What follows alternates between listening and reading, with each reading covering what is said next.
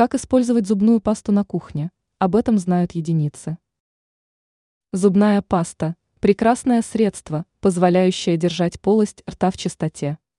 Не все знают о том, что пасту можно использовать на кухне. Рассмотрим варианты более подробно. Удаление ржавчины. Если у вас есть ножи и посуда с ржавчиной, то пора доставать тюбик с пастой. Средство подарит столовым приборам чистоту и блеск.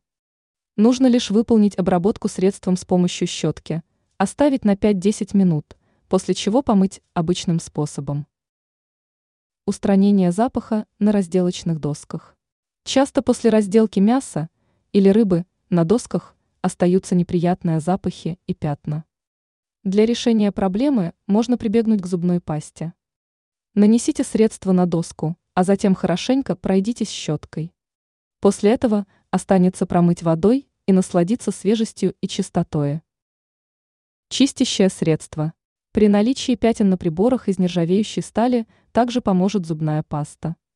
Нужно лишь потереть предметы губкой с добавлением средства.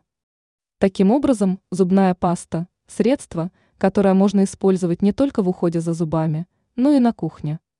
Ранее сообщалось о способах придания пышности искусственной елке.